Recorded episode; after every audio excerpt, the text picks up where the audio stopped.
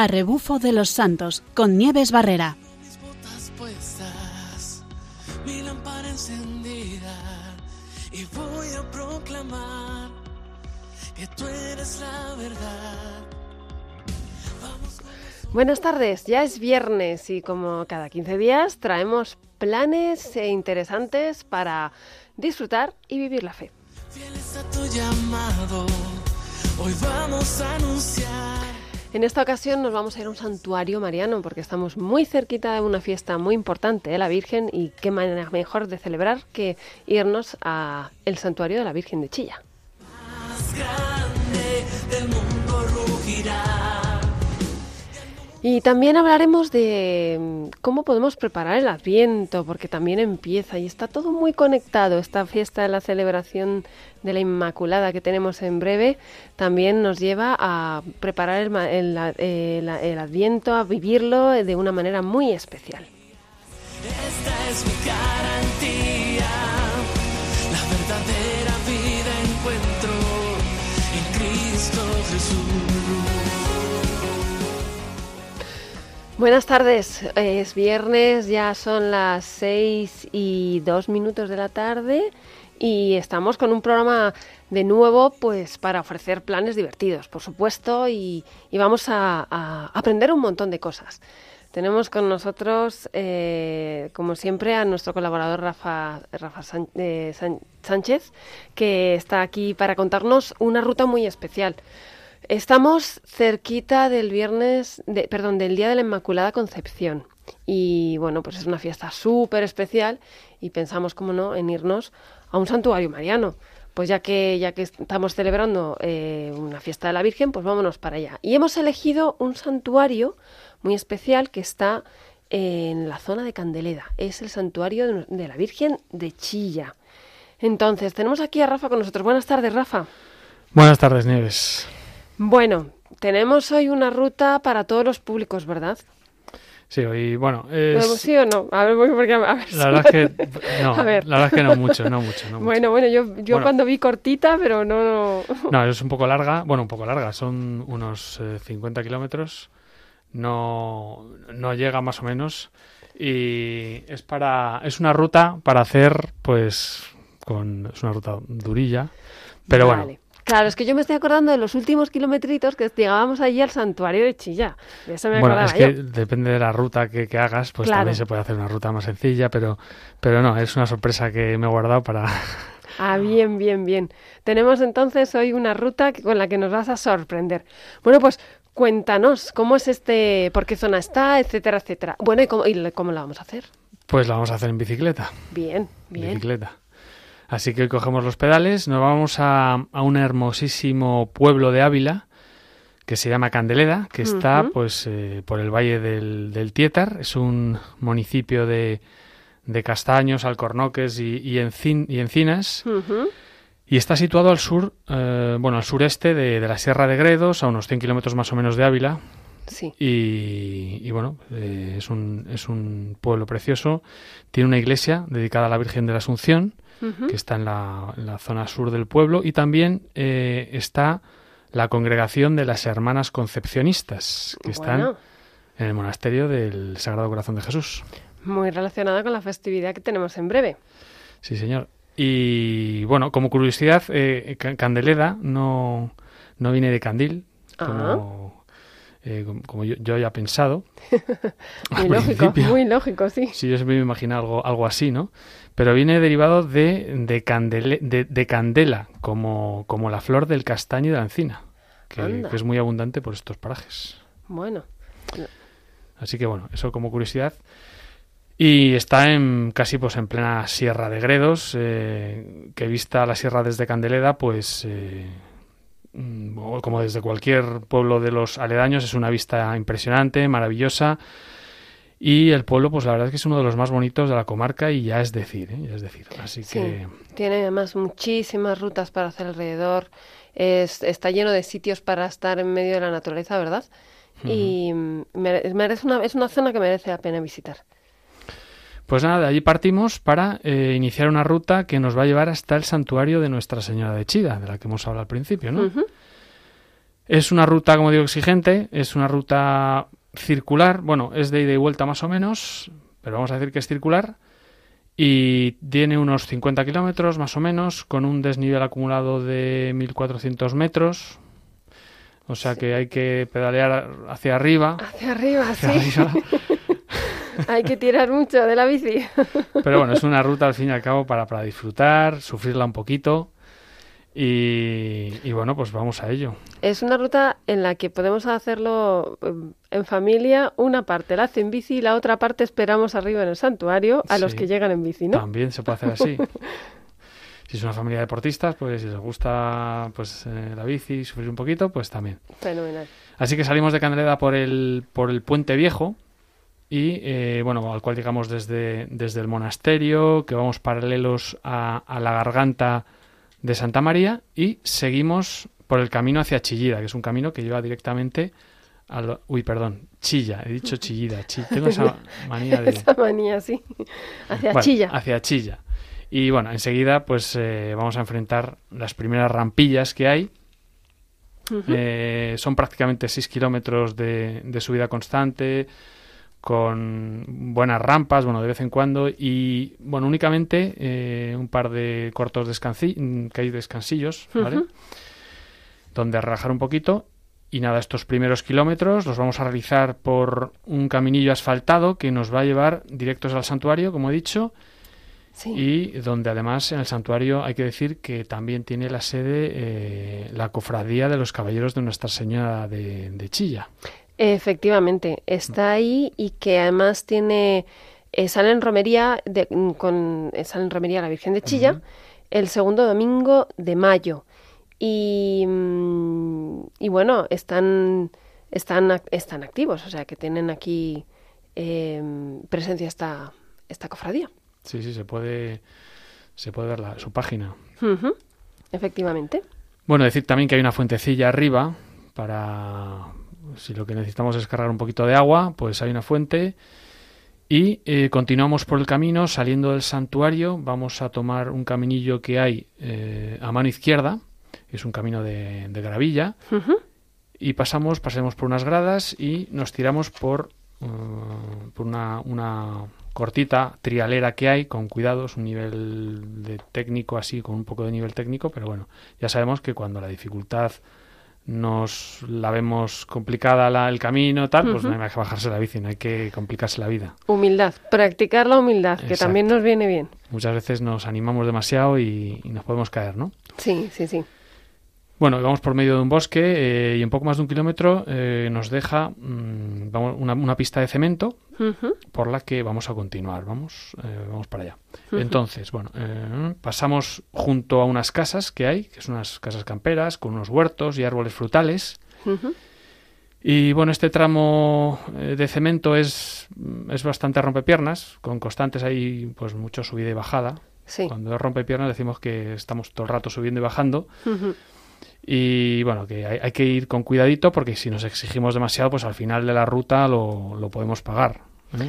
Hay que dosificarse, ¿verdad? Exacto, la dosificación es, es importante. Sí, porque salimos con mucha fuerza a lo mejor, pero luego hay que arrastrarnos para, hay que llevarnos, tienen que venir a buscarnos por no y no es fácil, eh, Rafa, no es fácil a veces dosificarse. Sí, porque uno se, se anima demasiado y, y luego cuando ya ha desgastado todo se da cuenta que quedan unos kilómetros por llegar Sí, y, se no- hacen eternos. Y se pueden hacer largos, exacto. Bueno, pues hay un momento que seguimos por, por las marcas de un camino, que es el GR 180, que cruza toda la Sierra de Gredos, desde, desde Ladrada hasta Madrigal de la Vera. Mm. Y bueno, vamos a ir alternando tramos eh, con cemento, de medio asfaltados, con tramos de tierra. Sí, Siempre con unas vistas impresionantes del, del Almanzor, que vamos a ver a nuestra derecha, hasta que, bueno, pues finalmente en las cercanías del Raso enlazamos con, con una carreterilla asfaltada que, eh, continuando a la derecha, nos va a llevar al, al Castro Celta, que hay unos, hay unos restos arqueológicos allí. ajá, interesante. Pero unos, unos, unos metros antes de este Castro Celta dejamos eh, de nuevo el asfalto eh, y comienza pues una subida, la, digamos la, la auténtica subida del día, que es la larga. La larga, la difícil. O sea, nos hemos ido entrenando nada más, Claro, madre es un mía. entrenamiento previo. y nada, pues vamos ganando altura poco a poco, de forma paulatina. Eh, paramos por una, por una pista de, de tierra.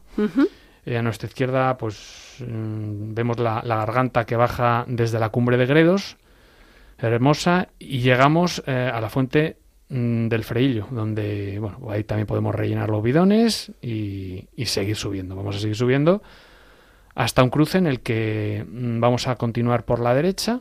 Sí. Bueno, y eh, el desnivel mmm, va aumentando eh, poco a poco y, y, lo que ocurre es que el firme pues va, va, empeorando un poquito.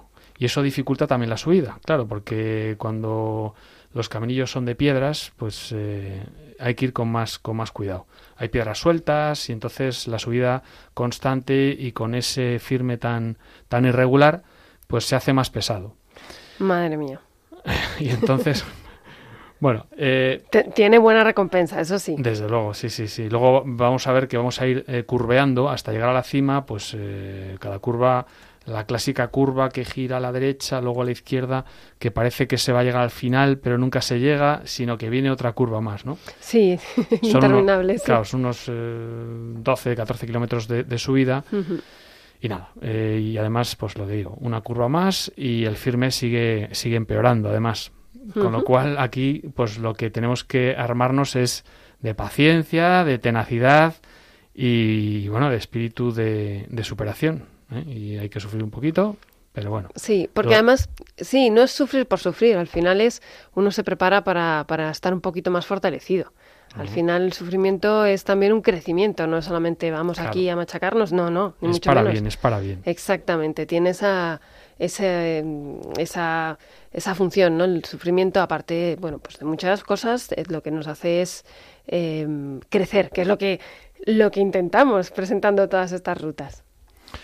Y nada, así hasta que llegamos a una curva a derechas donde eh, encontramos una amplia zona uh -huh. donde termina ya termina la pista y llegamos a la cima, unos 1200 metros, y desde aquí pues vamos a ver que las vistas son increíbles, que ha merecido la pena el esfuerzo, que ha merecido la pena pues todo este camino de, de sobra, ¿no?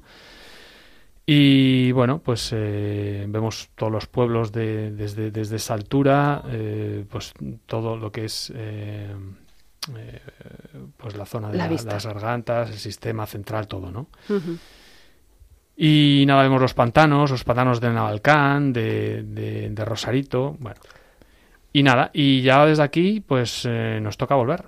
Y volver, podemos volver por el mismo camino, o sí, vamos a volver más o menos por el mismo camino, uh -huh. eh, excepto que ahora, pues no vamos a subir hasta el santuario de Chillas, sino que tomamos, eh, y vamos a pasar por la trialera esa, por la que bajamos anteriormente. Uh -huh y vamos a tomar eh, el mismo camino, pero en el kilómetro 46 más o menos nos vamos a desviar a la derecha en un punto a unos dejamos la, lo que es la, el santuario unos 800 metros a mano izquierda, nosotros vamos a la derecha uh -huh. para bajar eh, por el camino que nos lleva, es el camino de Castro Celta, que nos va a llevar directamente por donde eh, por el camino de, de, la carretera de Chilla, por donde estábamos subiendo nada más salir del pueblo. Uh -huh. Y ya enlazamos con ese camino para llegar directos a Candeleda. Y ya, ya, hemos acabado.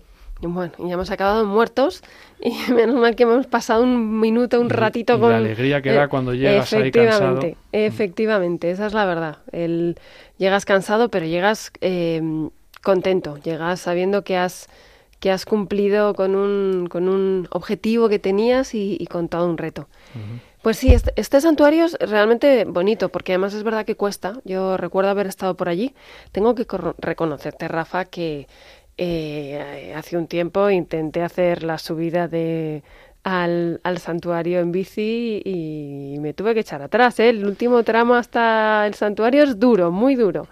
Y, pero bueno. Bueno, todo... uno se baja de la bici, pone un poco el pie. Efectivamente, y, eso sí. Y se va arrastrando la bici. Eso sí. Pero reconozco que, que el lugar es precioso. O sea, es. Eh, y todo, el entorno, toda la naturaleza que se puede ver, pues todo, todo la verdad es que es, es muy bonito. Yo lo recomiendo muchísimo. Se puede subir en coche, para aquellos que. Uh -huh hay un aparcamiento ahí en el propio santuario. Eso es. Y, y, bueno, pues es una, es una ruta interesante. Es una ruta pro y una ruta, un lugar para visitar en familia. Y pues una ruta interesante. Y Rafa, Para este tipo de rutas tan rompepiernas, ¿uno cómo se prepara?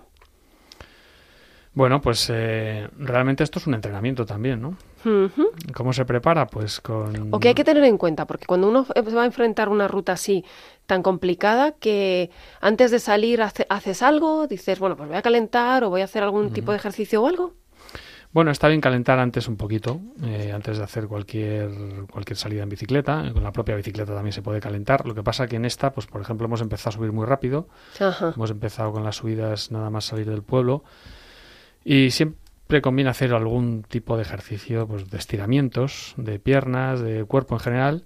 Y, y- y empezar suavecito.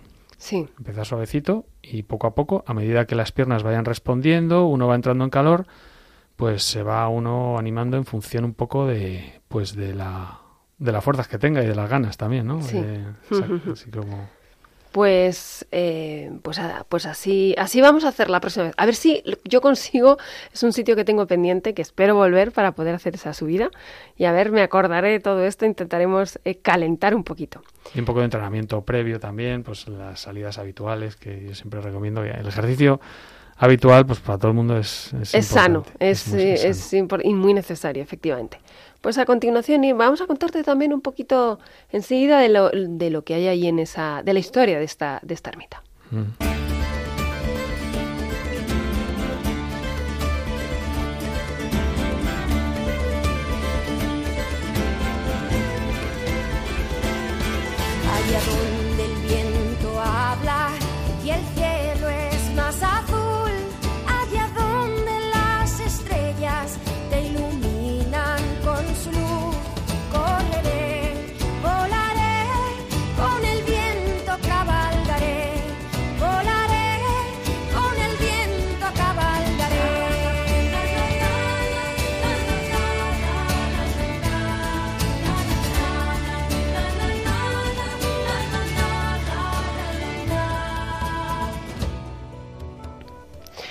Bueno, hemos hablado de, de la ermita de la Virgen de Chilla. Rafa, ¿tú sabes cuál es la historia? ¿La vas a contar tú? Te la voy a contar. El- pues la, la tradición cuenta que hay a un pastor piadoso al que se le había muerto una cabra en pleno desconsuelo y pues y además era una era un pastor que llevaba las cabras de otros, no eran ni siquiera suyas, ¿no? Bueno, pues eh, le pidió ayuda a, la, ayuda a la Virgen porque decía, ¿cómo voy a ir, cómo voy a volver al, dueño de, los animales y decirle que, que, que, que- que- que se ha muerto, o sea, que ha perdido uno de, las, uno de los animales, ¿no? Bueno, pues le pidió ayuda a la Virgen, le rezó, esta se le apareció y como confió en él, eh, pues hizo que la- la- el animal volviera a la vida. Esta es la tradición que cuentan, ¿no? Entonces el pueblo de Candeleda, eh, que estaba agradecido por este milagro, eh, y, eh, construyó esta ermita. Y bueno, pues es un lugar en el que se le tiene mucha devoción. Em, pero además una devoción que en el que también hay fiestas, como decía antes, ¿no? Y que también las hay en el, en el mes de septiembre. Y en el mes de septiembre, el tercer domingo de septiembre, son las fiestas que se llaman las fiestas de la vela, que son unos actos religiosos que son la romería, una misa con la procesión y demás. Empiezan a las 9 de la mañana eh, y van del pueblo a la ermita y allí a las 12 se lleva en procesión a la imagen de la Virgen hacia una esplanada y donde se celebra eh, una Eucaristía con presidión de la Virgen, desde el lugar donde se le apareció al, al cabrero. ¿no? Y después eh, se realizan unas ofrendas a la Virgen de Chilla, eh, donde antiguamente se donaban productos de, la agricultura, eh, ganado, etcétera, etcétera.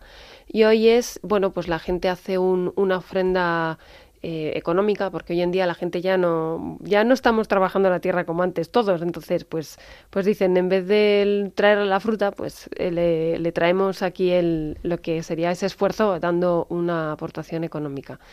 Y después, después se termina la fiesta y, y bueno, y esperamos así, pero todavía ya digo que sigue la cofradía, sigue activo y demás.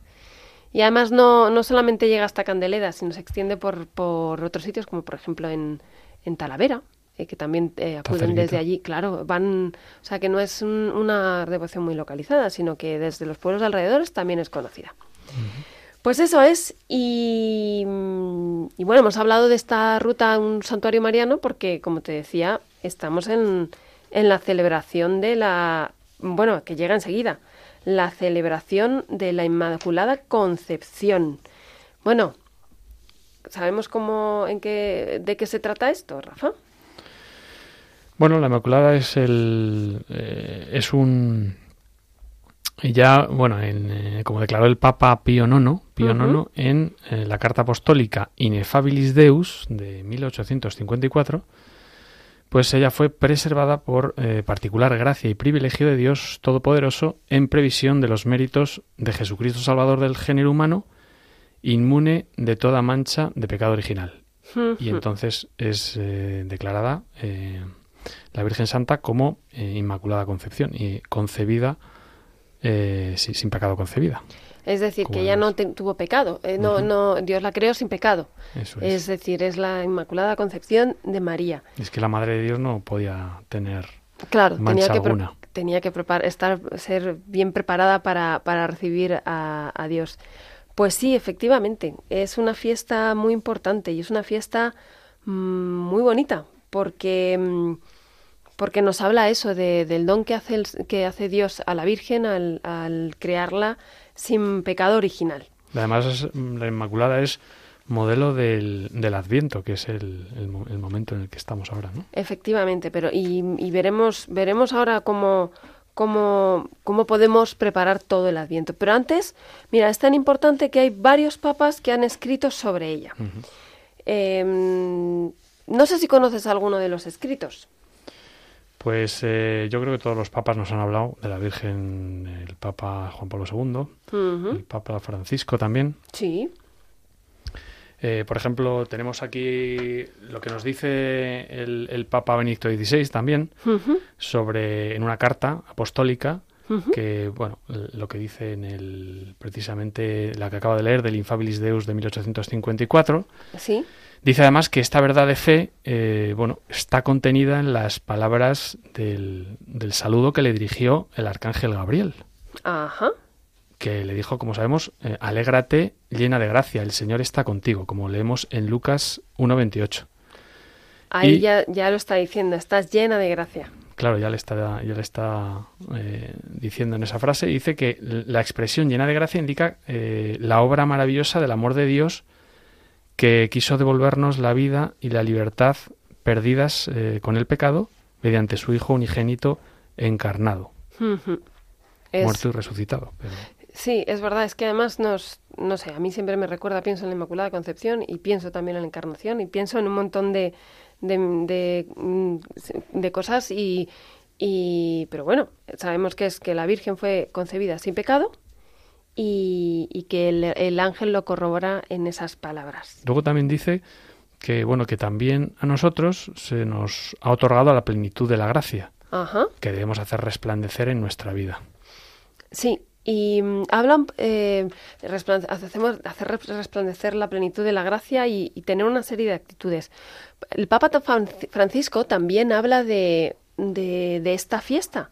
De hecho, en la solemnidad en el año 2014, en la solemnidad de la Inmaculada Concepción de la Virgen, el Papa dijo unas palabras que, hablando, decía que Em, la- el mensaje de la fiesta de la Inmaculada Concepción de la Virgen María se puede resumir con estas palabras.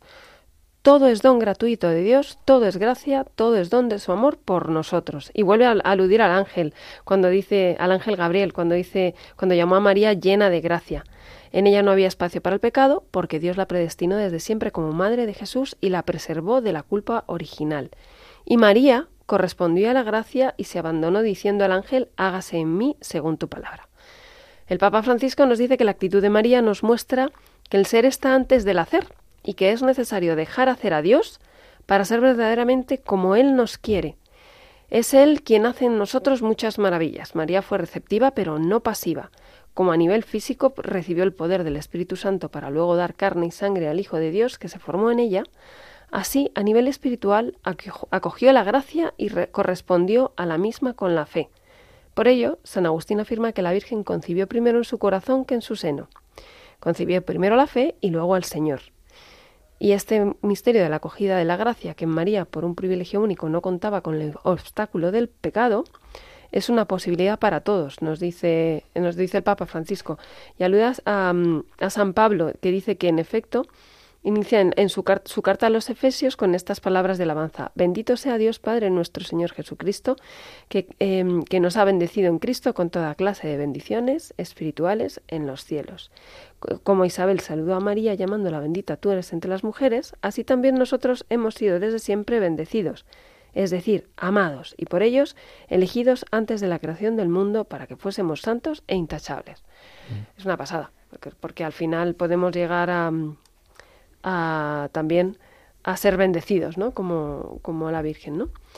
Y mmm, hay una cosa eh, muy bonita que a mí me gusta de este, de este discurso que hizo el, de esta, el Papa Francisco en un Ángelus, que dijo que, hablando de esta fiesta, ante el amor, ante la misericordia, ante la gracia divina derramada en nuestro corazón, la consecuencia que se impone es una sola, la gratuidad. Ninguno de nosotros puede comprar la salvación. La salvación es un don gratuito del Señor, un don gratuito de Dios que viene a nosotros y vive en nosotros. Como hemos recibido gratuitamente, así gratuitamente estamos llamados a dar. Es súper bonito. Y la Virgen así se daba. Y la Virgen se iba a ver a su prima y la Virgen estaba con los apóstoles y la Virgen se daba gratuitamente. Pues esto es un poco lo que dicen los papas y me parece que es un mensaje lleno de alegría y lleno de fe, lleno de, gratuidad y para celebrar también estará, este, como llena, como llena está esta canción que vamos a poner ahora, eh, una canción eh, que se titula Hágase y que, que está cantada por, por los, eh, los niños de la renovación carismática. Vamos a escucharla. Es de Migueli, vamos allá.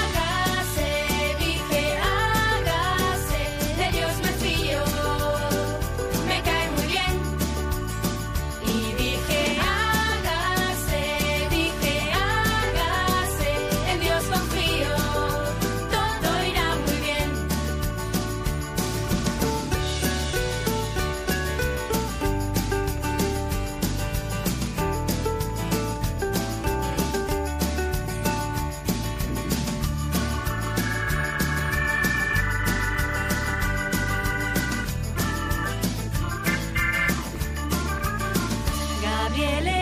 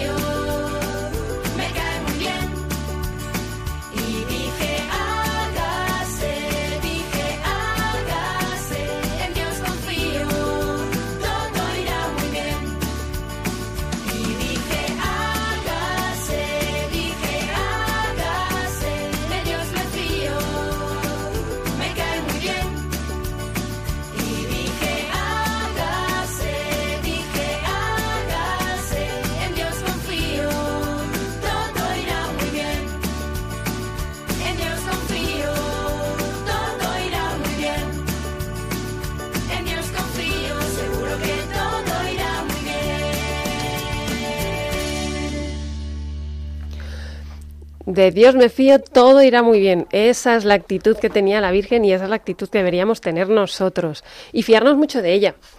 Mm, ¿Sabías, Rafa, que en España nos fiamos muchísimo de la Virgen? Hombre, por supuesto, es nuestra gran madre y de la que hay una gran devoción aquí en España. Efectivamente. Y en España hay una devoción muy grande porque además es, no sé si lo sabes, pero la Inmaculada Concepción es patrona y protectora Sí, sí. de España, junto con Santiago, ¿no? Y, mm, Pero es patrona y protectora de España, nada más y nada menos. ¿Y tú sabes por qué? Porque es patrona de España. No sé si es porque se le apareció al apóstol Santiago en, Bueno, en el Pilar. Pues, eh, pues es, mira, es por varias cosas. Te cuento. El 8 de diciembre de 1854 eh, será cuando el Beato Pío IX proclama la bula Ineffabilis Deus como fe como de fe divina y revelada que la Santísima Virgen fue preservada de la culpa de- de- del pecado desde el primer instante de su concepción.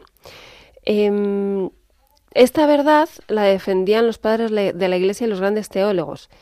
Y a la hora de proclamar, de proclamar este dogma, el pueblo español tuvo un, gran parte en esta de- definición dogmática. Y además hay un, hay un milagro. Ahí está. eh, resulta que las tropas españolas recibieron la protección de María Inmaculada en la batalla de Embel en el año Ujú. 1585. Es interesante. Eran las tropas. ¿Conoces la, conoces la historia? Conozco un poco la historia, sí. Bueno, pues era. mm, la- eh, ¿Sabrías contar? No me acuerdo muy bien, pero sé que apareció una tabla de la Virgen, la encontraron en, en- en medio de, del todo el barrizal, porque estaban ahí en una situación un poco calamitosa frente a los enemigos, Sí. Que les tenían acorralados a ellos y entonces iban, estaban esperando pues a, a morirse prácticamente. Entonces la Virgen en ese momento obró un milagro y es que esa noche eh, pues eh, arreció un frío terrible, creo recordar, y entonces heló por completo el, el lago en el que estaban, eh, estaban cautivos Sí, y a merced del asediados. enemigo, estaban asediados exactamente. Y entonces esa, eso les, les permitió salir, salir de frente, frente a, los, a sus enemigos y pudieron pues entablar batalla y salir victoriosos. Efectivamente, eran las tropas eh, que estaban en los Países Bajos eh, la- y las tropas y los, las tropas de los Países Bajos iban venciendo a España en este. Sí, estaban este tema. en número además les ganaban. Lo que pasa que además me parece que fue por- en una época del año en la Sí. que no era muy normal que Que pasara que- esto de frío. ese frío exacto. Pues efectivamente, así los tercios españoles avanzaron por sorpresa y los derrotaron. Creo que la proporción era como 3 contra 1, una cosa Sí. así, una o, o, o 300 contra 1, era una Pero barbaridad. los y ganaron. tercios daban mieditis.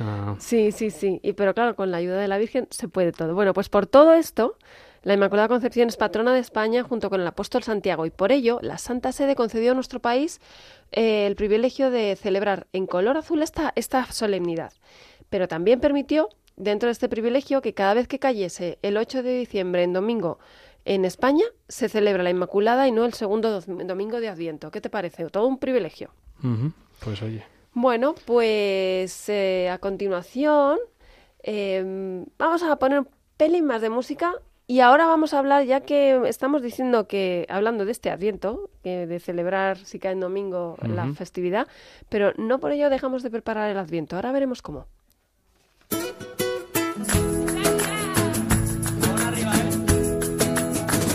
Dijiste sí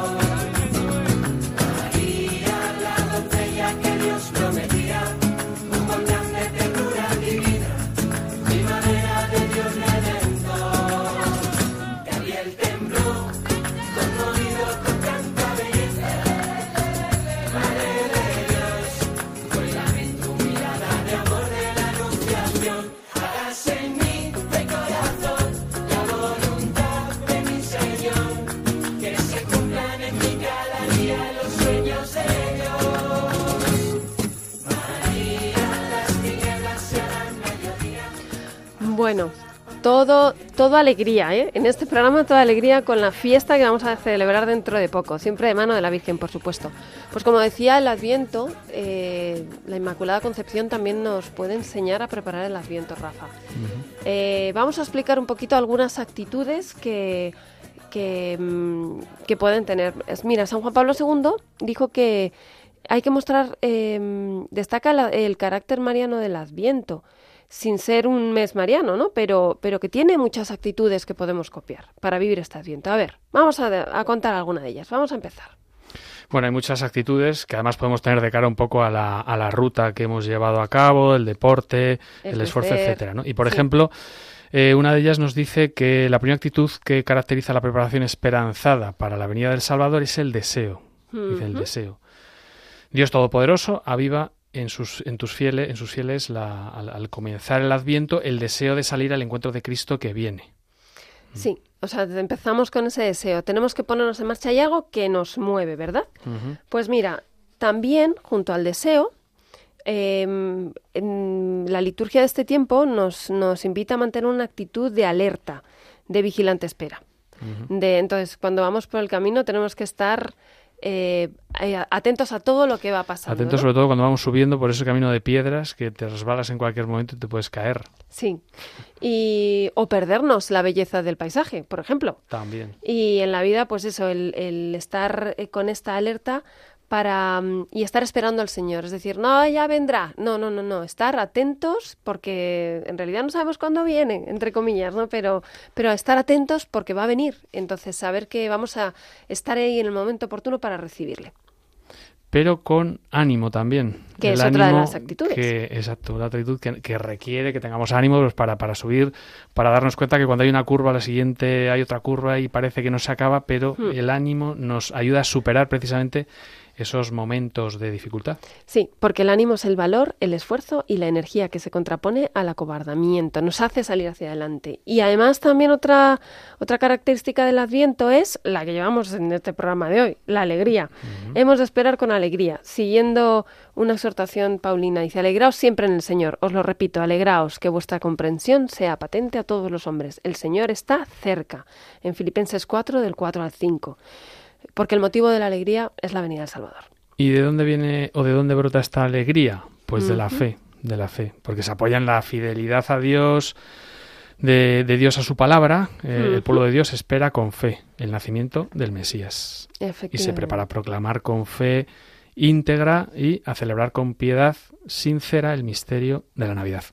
Sí, y el Adviento es también tiempo de súplica, un tiempo en el que nos sabemos pobres y necesitados e imploramos a Dios que acoja favorablemente nuestras súplicas, que nos prepare el corazón, que nos ayude a prepararlo, que prepare nuestros corazones con la fuerza de su espíritu, para que nos despierte, nos mueva, para que nos socorra con su fuerza y de modo que su brazo liberador nos salve de los peligros. Pues todas estas actitudes nos, nos, lo, nos ayudan a vivir el, el y es como lo vivía la Virgen, ¿no? La Virgen Inmaculada, modelo de la espera del Salvador, es el, el feliz exordio de la Iglesia. Ella es verdaderamente la esposa santa Inmaculada, la imagen primera de la Iglesia, la esposa del Cordero que responde con el don del amor al don del esposo. Y por eso miramos a María para para, mm, para vivir esta peregrinación de, de la fe, en la que nos vamos a, a nuestra meta es el encuentro con el Señor y vamos a recibirle en Navidad. Pues hasta aquí eh, tenemos el programa de hoy, un programa lleno de alegría, un programa en el que hemos visitado el santuario de la Virgen de Chilla, que nos ha hecho conocer una ruta en la que nos esforzamos, una ruta que puede ser el mismo Adviento en sí, que aunque cuesta, siempre tenemos la esperanza de llegar al final, a la romería. Una, y hemos hablado de la Inmaculada Concepción en boca de los papas y en boca de, de la Iglesia y hemos podido ver las actitudes necesarias para este Adviento. Empezamos un buen Adviento así, ¿verdad, Rafa? Es una buena forma de empezar, desde luego. Pues allá nos ponemos, nos ponemos en marcha en este camino esperanzado y, nada, y les recordamos a todos los oyentes que pueden, bueno, pueden mandarnos sus, sus propuestas, sus comentarios al correo de a rebufo de los santos o que pueden re- eh, reescuchar los programas, todos los programas que vamos eh, teniendo en la emisora en, en la parte de los podcasts de radiomaria.es y allí nos encontrarán. Y como siempre, llegado a este punto, les deseamos una feliz tarde, les dejamos con el rezo de vísperos y hasta dentro de 15 días, buena ruta.